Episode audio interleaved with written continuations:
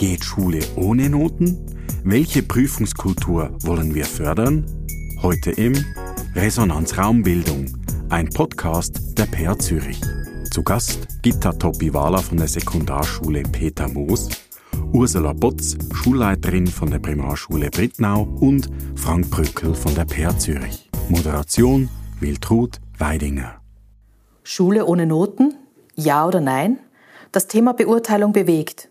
Ziel ist es letztlich, fair, vergleichbar und kindgerecht zu beurteilen.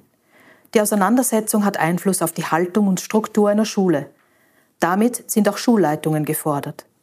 So werden an den Schulen ganz unterschiedliche Prüfungskulturen gelebt. Der Lehrplan 21 fordert eine kompetenzorientierte Beurteilung. Doch wie sieht es in der Praxis aus? Liegt der Fokus heute eher auf Selektion oder auf Förderung? Diese und weitere Fragen möchten wir mit unseren Gästen Gita Topiwala, Ursula Botz und Frank Brückel besprechen. Ursula Botz ist Schulleiterin an der Primarschule Brittnau, Gita Topiwala ist Teamleiterin an der Sekundarschule Peter Moos und Frank Brückel ist Dozent im Zentrum Schule und Entwicklung an der PH Zürich. Mein Name ist Wildrod Weidinger, ich leite das Zentrum für Unterricht und transkulturelles Lernen an der PH Zürich und moderiere diesen Podcast. Herzlich willkommen an Sie drei hier zu diesem Podcast. Ich freue mich sehr auf das Gespräch äh, mit Ihnen und komme gleich so zur ersten Frage, Stichwort Prüfungskultur. Was fällt Ihnen denn dazu ganz spontan ein und warum ist das Thema für Sie denn persönlich auch wichtig? Prüfungskultur ist für mich in dem Sinn wichtig, weil ich es weil ich eigentlich dieses Wort gar nicht mag. Ich wünsche mir mehr eine Kultur des Lerndialogs ähm, bei dem die Schülerinnen und Schüler Verantwortung übernehmen können für ihr eigenes Lernen, dass ihnen das auch zugestanden wird und dass ich als Lehrperson wirklich in die Rolle eines Coaches mhm. gehen kann. Mhm. Mhm. Ist das ähnlich für Sie, Frau Botz? Für mich ist äh, die Kultur mhm. die Zusammenfassung davon, was wir üben, was wir festigen, prüfen, Unsicherheiten erkennen, Mut haben, Zuversicht, er, erreichbare Leistung, äh, erreichbare Ziele mhm. haben. All das wird dann zusammengefasst in dieser Kultur, die auch eine Prüfung erhält. Mhm. Und diese Prüfung ist eigentlich eine Gelingensüberprüfung. Habe ich verstanden, was ich gelernt habe? Mhm, mhm. Also einerseits Dialog, wie Sie sagen, Frau Topiwala, Frau Botzi, auch die, die Gelingensbedingung quasi, also Prüfung, Kultur auch als Spiegel eigentlich von einer Haltung, von einer bestimmten. Herr Brückel als Experte für Schulentwicklung, ähm, ist das ein Prozess, äh, diese Etablierung, sagen wir so, einer Prüfungskultur? Oder was, was fällt Ihnen dazu spontan ein, wenn Sie dieses Stichwort hören unter dem Licht Schulentwicklung? Prüfungskultur war für mich ein Begriff, der nicht existent war. Und auch in der Vorbereitung zu diesem Podcast denke ich, Prüfungskultur wird sehr häufig mit Notengebung gleichgesetzt. Mhm. Und wenn wir jetzt mit Schülerinnen und Schülern sprechen, fast automatisch, aber auch von sehr vielen Kolleginnen und Kollegen. Also Prüfungskultur wird verbunden mit Notengebung. Und das finde ich schon bemerkenswert, manchmal auch ein bisschen irritierend. Ja, ja. Wenn wir mit Kindern über Prüfungskultur reden, dann existiert eigentlich nur ein Wort, und zwar eben das, was Sie gerade gesagt haben, Noten. Hier ein kurzes Statement eines Primarschülers aus der zweiten Klasse. Wenn ich keine Noten würde bekommen und sie gar nicht würde sagen, würde ich auch gar nicht verstehen, würde das Kind ja nicht lernen, um besser machen das nächste Mal. Mhm ein klares Statement von Matteo, Zweitklässler der Primarschule. Frau Botz, ist eine Schule ohne Noten überhaupt denkbar, wenn Sie so etwas hören? Also Matteo hat das Satt auf den Punkt gebracht. Er braucht eine Rückmeldung. Mhm. Und insofern äh, kann man diese Frage so nicht beantworten aus meiner Sicht. Es geht immer darum, wie geben wir die Rückmeldungen und wie ist die Rückmeldung verstehbar und lesbar. Das sagt er ganz deutlich. Ich wüsste ja nicht, wie ich weiter lernen sollte, wenn ich nicht eine Rückmeldung, mhm. Worte oder einen Wert dazu bekäme. Mhm. Ob das die Note ist oder, ein, oder äh, ähm, mhm. Feedback, das gilt zu gestalten. Könnte auch anders sein vielleicht. Genau. Nun verlangt das Schulsystem Noten. Wir haben auch Lehrpersonen befragt. Hier ein paar Aussagen von Lehrpersonen aus einer Sekundarschule. Ich habe gar nicht am klassischen Notensystem, merke aber natürlich, dass ich Teil bin von einem größeren System. Also wir sind gezwungen, Noten zu machen und dann geht man immer so ein bisschen hin und her von eigentlich dem, was man gerne würde machen, zu dem, was man dann schlussendlich muss. Ähm, und ich glaube einfach die ständige Auseinandersetzung, dass dass eben beurteilt, dass man immer muss über Beurteilung reden, eben auch austauschen, wie machst du, wie mache ich's. Das ist, glaube ich, im Moment der einzig gangbare Weg, so, solange wir irgendwie Noten machen im Zeugnis. Im Moment sind wir als Lehrer gezwungen, Noten zu geben, weil das der Gesetzgeber vorschreibt. Darum mache ich das. Und dann bin ich für eine Zahl zwischen 1 und 6 und nicht so spezielle Twitter-Versionen wie ein Blümchen, das welkt oder ein Blümchen, das besser wächst und jeder weiß, es ist 6, 5, 4, 3. Grundsätzlich finde ich aber eine Note bildet nicht ab, was ein Schüler kann. Ich wünschte mir da lieber irgendeine Form von Kompetenz hast, die wirklich ausweist, was bedeutet denn eigentlich ein Sechser überhaupt, respektive ich würde auf das Zahlensystem gänzlich verzichten und mehr einfach abbilden, was kann ein Schüler. Ich weiß nicht, ob eine Zahl jemals irgendwie der Leistung gerecht wird, wo ein Schüler, Schülerin gemacht hat. Und ich glaube, die Zahl, die dann rauskommt, orientiert sich ja nicht an dem, was das die Person dann hat wollen, erbringen oder nicht erbringen und macht etwas messbar, was vielleicht gar nicht unbedingt das ist, was soll verglich verglichen werden. Wenn Sie das hören, Herr Brückel, was denken Sie dazu, zu den Aussagen dieser Lehrpersonen zum Thema Noten, zum Thema Aussagen von Noten? Was, was assoziieren Sie damit? Beispiele von Schulen, die ohne Noten arbeiten, gibt es ja genug. Mhm. Wir haben alternative und reformpädagogische Modelle, die arbeiten größtenteils, soweit ich das weiß, alle ohne Noten. Die Notengebung kommt erst mit, der, mit dem Übergang in das öffentliche Schulwesen oder in andere gesellschaftliche Bereiche. Dort muss wieder benotet werden. Also ich denke zum Beispiel an Montessori-Schulen, Rudolf-Steiner-Schulen oder auch weniger bekannte Modelle. Allerdings muss man natürlich auch kritisch einwerfen, dass viele dieser Schulen sich vorwerfen lassen müssen, realitätsfern zu arbeiten. Und das spiegelt wahrscheinlich schon die ganze Debatte wider. Mhm, mhm. Ja, die Debatte ist eine heiße. Frau Tobiwala, wie nehmen Sie das wahr? So die, die, diese Diskussion über, wie aussagekräftig sind denn tatsächlich diese Noten? Also wir haben jetzt auch Stimmen gehört aus der Sekundarschule. Aber wie ist das für Sie persönlich? Für mich auch. Es ist eine heiße Debatte und ich erlebe viele Lehrpersonen, die nehmen ihre Verantwortung sehr, sehr ernst. Mhm. Und dieses Dilemma fördern und, und selektieren, mhm. da befinden wir uns drin. Und ich behaupte, viele Lehrpersonen versuchen eher zu fördern. Mhm.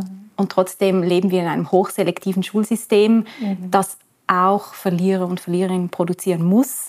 Mhm. Und das macht mich traurig, mhm. weil es wäre ja zu wünschen, dass jeder Mensch seine und ihre Individualität und ihre individuellen Stärken ausleben darf und kann ja. in einer Schule. Ja. Und dazu sind meiner Ansicht nach Noten sehr ungeeignet. Mhm. Sie haben das ja auch schon vorher angesprochen, Frau Botz, ob es nicht eine andere Möglichkeit gibt, außer Noten. Wie wird denn das an Ihrer Primarschule wahrgenommen, dieses Thema?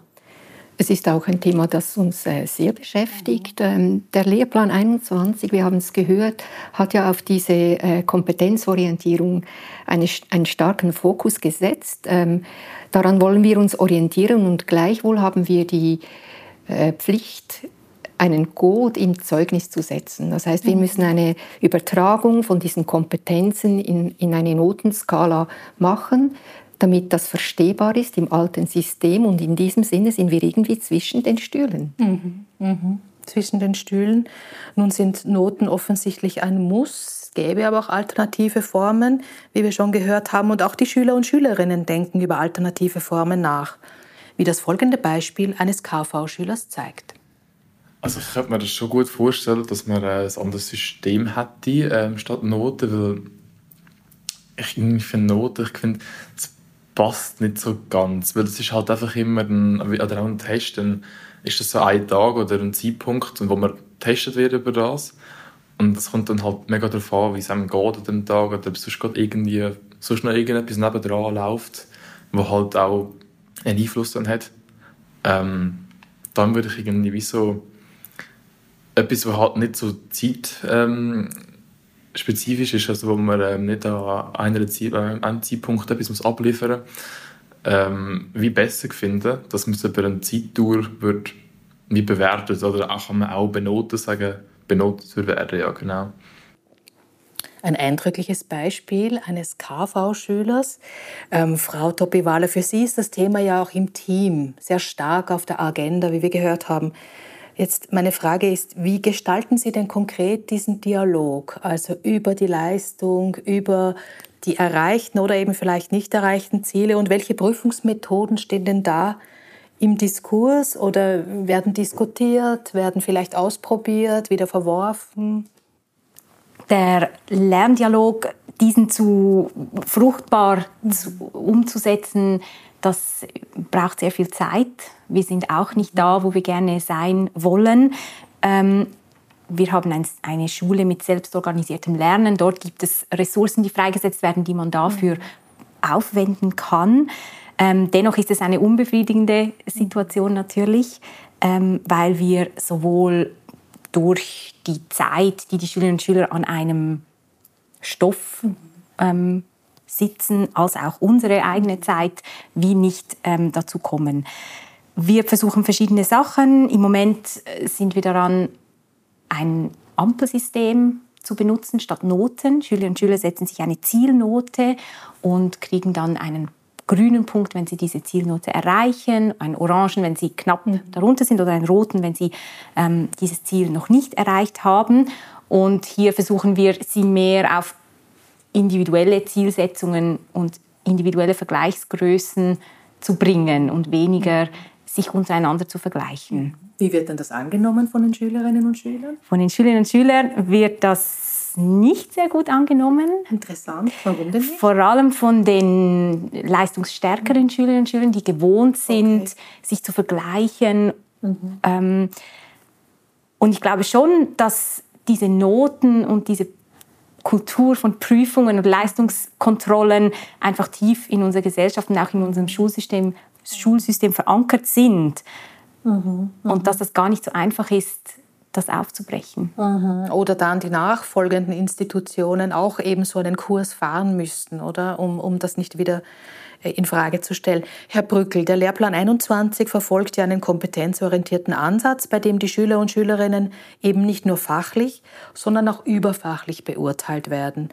Ähm, inwieweit wird denn an den Schulen, die Sie begleiten, ähm, über diese Art oder über eine besondere Art der Prüfungskultur gesprochen? Also zumindest solange ich dabei bin, relativ wenig. Aber ich denke, dass das vor allen Dingen daran liegt, dass ich Prozessbegleitung mache ja. und keine Fachbegleitung. Ja. Wir haben Kolleginnen und Kollegen, die spezialisiert sind auf das Thema. Mhm. Aber auf der anderen Seite bekomme ich natürlich schon mit, wie, wie weit Fragen zur Prüfungskultur, zur Beurteilung Themen sind. Und hier erlebe ich die ganze Bandbreite. Also ich erlebe Schulen, ähm, die, bei denen das, wie wir gehört haben, sehr stark im Dialog ist. Aber ich erlebe auch Schulen, wo ich ab und zu mal von außen auch einen Anstoß gebe, zu sagen, macht mal dieses Thema mehr zum Thema. Denn tatsächlich wissen wir ja, wie stark das Thema Beurteilung, Prüfung nachwirkt und oftmals lebenslange Konsequenzen hat. Mhm. Ähm, und wir hören es auch hier wieder, in der Theorie sind viele skeptisch. Mhm. Aber in der Praxis gibt es, ich hatte das ja vorhin schon gesagt, zumindest im öffentlichen Schulwesen kaum Bewegung oder ich nehme die Bewegung wenig wahr und je höher wir im Schulsystem gehen, mhm. desto weniger nehme ich diese Bewegung wahr. Ja, und das macht mich natürlich schon nachdenklich. Ja. ja. Wie ist denn das an der Primarschule, Frau Botz? Äh, Gibt es da auch, äh, sagen wir mal so, ähm, Versuche oder Tendenzen, etwas anderes auszuprobieren, um eben gerade diese überfachlichen Kompetenzen vielleicht mehr in den Vordergrund zu stellen. Wie sieht dann das aus bei Ihnen? Also die, diese Bemühungen äh, sind sehr stark vorhanden. Mhm.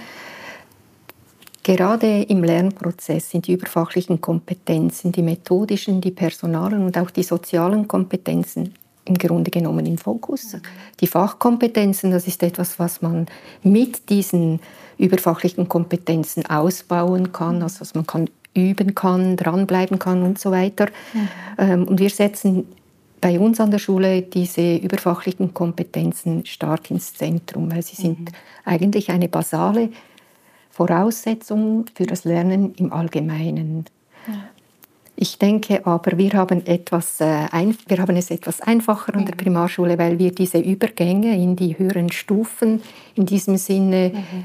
bei uns mit einem Empfehlungsverfahren haben ja. im Kanton Aargau. Ich weiß nicht, wie es im Kanton Zürich ist, also, aber diese sensiblen Übergänge, mhm. die, die, sind, die müssen ja verstehbar sein für alle Systeme und die gemeinsame Sprache über die Kompetenzorientierung, die ist noch nicht erwachsen. Die müssen ja. wir zuerst gestalten. Äh, weil die, die Notengebung, das ist das, was alle irgendwo verstehen, ob es fair ist oder nicht, ob es äh, eine, eine 5 in der Stadt Zürich ist, sicher eine andere 5 als bei uns auf dem Lande, das ist äh, allen klar, aber es ist eine Sprache, die wir verstehen mhm. Äh, und wie, die wir einordnen können und ich denke, da haben wir äh, gute mhm. Entwicklungschancen, dass wir diese Kompetenzorientierung so gestalten könnten, dass sie verstehbar und lesbar ist für alle am Bildungsbeteiligten. Mhm. Mhm. Hören wir uns doch in diesem Zusammenhang noch ein Statement einer Lehrperson, diesmal ähm, Sekundarschule Maya Burkhardt an. In der Idealform würde, ich, würde es mir gelingen, mit jedem Schüler, mit jeder Schülerin ins Gespräch, in die Begleitung zu gehen und eigentlich den ganzen Prozess eben vor allem formativ zu beurteilen, zu begleiten und zu erkennen, was sind Fortschritte waren ähm, und in dem Sinn dem viel Gewicht geben. Und das ist sehr eine individuelle Begleitung. Das gelingt uns nur bedingt. Erstens, weil uns Zeit fehlt. Zweitens, weil wir eigentlich doch immer am Prozess ein bisschen hinten hinken, oder? Wir sehen immer so ein bisschen, ach nein, aber dort äh, wäre es doch noch super gewesen, wenn du ähm, das und das gemacht hättest. Und idealerweise ist die Beurteilung eben nicht ähm, etwas, was Lernen abschließt, sondern eigentlich etwas, was Lernen begleitet. Oder? Das ist immer so die Schwierigkeit, man hat am Schluss irgendein Produkt oder eine Prüfung, dann ist eigentlich der Prozess fertig. Eigentlich fängt es ja dort erst an, weil aus, der, aus dem Feedback müsste ich ja mit dem Schüler, mit der Schülerin können weitergehen der Prozess im Vordergrund, den Frau Burkhardt hier beschreibt, also quasi der Aspekt, dass eine solide Beurteilung letztlich andauern soll, formativ passieren soll und nicht summativ am Schluss eines Lernprozesses, bedeutet aber auch, dass es sehr intensiv sich gestaltet, sehr dialogintensiv und auch sehr zeitintensiv. Ist das überhaupt möglich, Schüler und Schülerinnen so eng, dauerhaft, kontinuierlich, individuell zu begleiten? Wie machen Sie das an der Schule, Frau Topiwala? Ich glaube, im Moment in diesem System, in dem wir leben, ist das nicht möglich. Da muss man realistisch sein. Es ist natürlich auch ein Problem, dass wir so viele Fächer ständig beurteilen müssen ähm, und die Schülerinnen und Schüler gar nicht auswählen können, wo möchten sie ihre Schwerpunkte setzen. Ich glaube, das ist eine, im Moment eine Utopie. Mhm, mhm. Diese Utopie als Ziel aber vor Augen, Herr Brückel. Äh, sie begleiten ja Schulen und Schulleitungen auch. Welche Hilfestellungen kann man den Führungspersonen im Schulfeld dahingehend geben? Ja, die Themen wurden angesprochen. Aus schulentwicklerischer Sicht ist der Dialog, also miteinander reden, das stärkste Moment, was wir haben. Im Idealfall ähm, gibt man den Kolleginnen und Kollegen vielleicht vorherige Literatur mit, die anregt und ganz klare Leitfragen. Mhm. Und klar, Frau Tobiwala hatte das gesagt, mhm. das kostet Zeit. Mhm. Und dennoch erachte ich das als wichtig und Mhm. Und erarbeite mit Schulleitungen, mit denen ich über viele Jahre arbeite, immer wieder Strategien, wann man sich diese Zeit nimmt. Und Frau Boots hatte dann das zweite wichtige Element schon genannt. Nur darüber reden reicht wahrscheinlich nicht. Mhm. Also irgendwann muss man dann schon auch in Vereinbarungen kommen und von den, dem Meinungsaustausch dahin gehen zu sagen, was machen wir jetzt konkret und mhm. bis wann und was erwarten wir und das dann auch wieder überprüfen und wieder in den gemeinsamen Dialog treten. Und ja, man kann es wiederholen, das kostet Zeit, das haben wir mehrmals gehört. Und von außen würde ich sagen, es wäre schön, wenn wir uns diese Zeit nehmen könnten. Ich hatte ja vorhin schon gesagt, wie wichtig ich dieses Thema erachte. Mhm. Mhm. Also eigentlich auch ein Votum dafür, gemeinsam als Team in so einen Prozess zu gehen. Und aber eben nicht nur, eben, wie Sie viele, viele von Ihnen schon gesagt haben, darüber zu sprechen, äh, sondern auch Leitplanken einzuschlagen, sich konkrete Ziele zu setzen ähm, Maßnahmen zu treffen und so weiter. Und den Mut haben, etwas auszuprobieren. Das ist ja meistens wahrscheinlich das Neue braucht Mut, weil man weiß ja nicht immer zielsicher, ob es dann auch so funktioniert, wie man es sich erhofft. Mhm. Und wahrscheinlich auch viel darüber zu kommunizieren, auch im Umfeld der Schule, also in der Elternzusammenarbeit und so weiter. Mhm. Frau Bott, Sie wollen dazu gerne noch was sagen? Ja, genau. Ich denke auch, man kann der Schule nicht immer mehr und mehr und mhm. mehr und mehr aufladen. Wir müssen reduzieren wie auch immer diese Reduktion aussehen muss. Also wenn wir diese zeitintensive, sehr wichtige und eigentlich lernorientierte ähm, lernorientierter Dialog mhm. äh, in den Schulen haben wollen, dann müssen wir uns überlegen, was lassen wir weg ja. und wie gestalten wir in Zukunft den mhm. Unterricht. Und das ist ein sehr langer Prozess wahrscheinlich, der sich hier äh, anbahnt und ähm, dem man Raum lassen muss. Der braucht auch die gesetzlichen Grundlagen dazu. Der braucht ganz viel Gelassenheit, wahrscheinlich, wahrscheinlich Humor und so weiter. Da gibt es eine lange Liste. Und es braucht, wie, wie Sie gesagt haben, Herr Brückel, es braucht Mut. Mhm. Mhm. Einfach mal zu beginnen. Wie heißt es im Lernprozess, sagen wir den Kindern oft, beginne. Mhm. mhm. Ja, beginne. Hören wir uns doch noch ein weiteres Statement an ähm, vom Lehrer Simon Mayer. Ich glaube, es soll viel mehr zu einem Dialog werden, als dass wir es immer noch machen. Auch. Ähm, ich finde, wir sollten darüber reden, was sind Ziel der Schüler, wo wollen sie an, wo wollen sie investieren, wo vielleicht weniger. Und dann auch dazu kommen, dass wir sie daran messen, was, sie, was ihre Fähigkeiten sind, was ja eigentlich auch unser Auftrag ist, nicht einfach alle gleich zu messen und dann die gleiche Notenskala irgendetwas ein Kreuzchen zu setzen, sondern an dem, wo jemand gefunden hat, hey, das will ich erreichen, gemessen werden. Interessantes Votum für ähm, die individuelle Zielsetzung, also Zielsetzung ähm, unter Berücksichtigung der Fähigkeiten, Fertigkeiten und ähm, überhaupt das Potenzial eines Schülers, einer Schülerin. Hat denn so ein Ansatz Zukunft? Geht es da auch um Fragen der Selbsteinschätzung vielleicht, der Selbstbeurteilung? Ähm, wie sehen Sie beide das? Nicht, wer zuerst von Ihnen antworten möchte, Frau Butz oder Frau mhm. Topiwala? Ich glaube, da darf man nicht vergessen, ähm, dass die künstliche Intelligenz ja Einzug hält, auch in den Schulen. Mhm. Ähm, und diese wird viele, ich sage jetzt mal, Lerndefizite ausgleichen können. Und ich denke unbedingt, das hat Zukunft, dass ähm, die Schülerinnen und Schüler sich eigene Schwerpunkte setzen mhm. können. Natürlich begleitet mhm. durch Lehrpersonen, die ihnen wohlgesonnen sind und ja. nicht defizitorientiert auf sie zugehen. Ja. Ich glaube, es geht auch um ein Menschenbild. Ja, um eine Haltung, um ein Menschenbild. Ähm, Frau Botz, Sie haben das ja vorher schon kurz beschrieben im, im Zusammenhang mit den überfachlichen Kompetenzen. Mhm. Aber was würden Sie sagen zu so einem Ansatz, wo es wirklich um individuelle Zielsetzung geht? Ist das möglich in der Primarschule? Mhm. Ja, das ist möglich und wird auch schon gemacht. Mhm. Äh, Im Grunde geht es immer um die erreichbaren Ziele. Die sind ja dann auch äh, über die Selbstwirksamkeit, die, die direkt äh, bei den überfachlichen Kompetenzen anzusiedeln. Das heißt, wir unterstützen insofern die Motivation der Schüler und Schülerinnen. Sie sind Teil dieses äh, Gesamtprozesses, sie sind direkt betroffen, sie sollten einbezogen werden und äh, begleitet werden mit dem, wir sagen immer so, ich interessiere mich für dein Lernen und ich setze mich dafür ein, dass es gelingt. Mhm. Mhm. Wenn wir das schaffen, tönt das doch recht gut. Mhm, das tönt recht gut, ja. Jetzt äh, wird ja auch in der Diskussion oft gesagt, dass Noten ja transparent sind. Noten sind mit bestimmten Kriterien hinterlegt. Bei alternativen Prüfungsformen scheint das zumindest aus der Schüler- und Schülerinnensicht nicht immer nachvollziehbar zu sein, wie das folgende Beispiel eines Sekundar, einer Sekundarschülerin zeigt. Das Ding ist einfach, Noten werden ja nicht nur beurteilt von den Tests an. Zum Beispiel in der Mathe wird ja auch beurteilt, wie viele Dossiers du machst. Und äh, manchmal bin ich halt einfach so, vor allem in der Mathe, im Kopf ist immer so, braucht mega lang zum Nachdenken. Und dann habe ich vielleicht fünf Dossiers geschrieben. Und es sind alles Sechser, weil ich mir mega Mühe gemacht habe. Und ein anderer, der jetzt irgendwie zehn gemacht hat und überall vier gehabt hat, dann schlussendlich ein besseres Endergebnis als ich. Interessante Aussage dieser Schülerin. Ähm, Herr Brückel, wie kann denn heute sichergestellt werden, dass das Kind unabhängig von der Lehrperson in der gleichen Systematik beurteilt wird? Ich befürchte, dass ich diese Frage nicht beantworten kann. Wir haben es ja jetzt auch mehrmals gehabt. Eine, eine faire oder kindgerechte Beurteilung ist sehr individuell. Und das Individuelle in eine Systematik zu packen, mhm eh bei einem Thema, das so komplex und häufig auch emotional ist, mhm.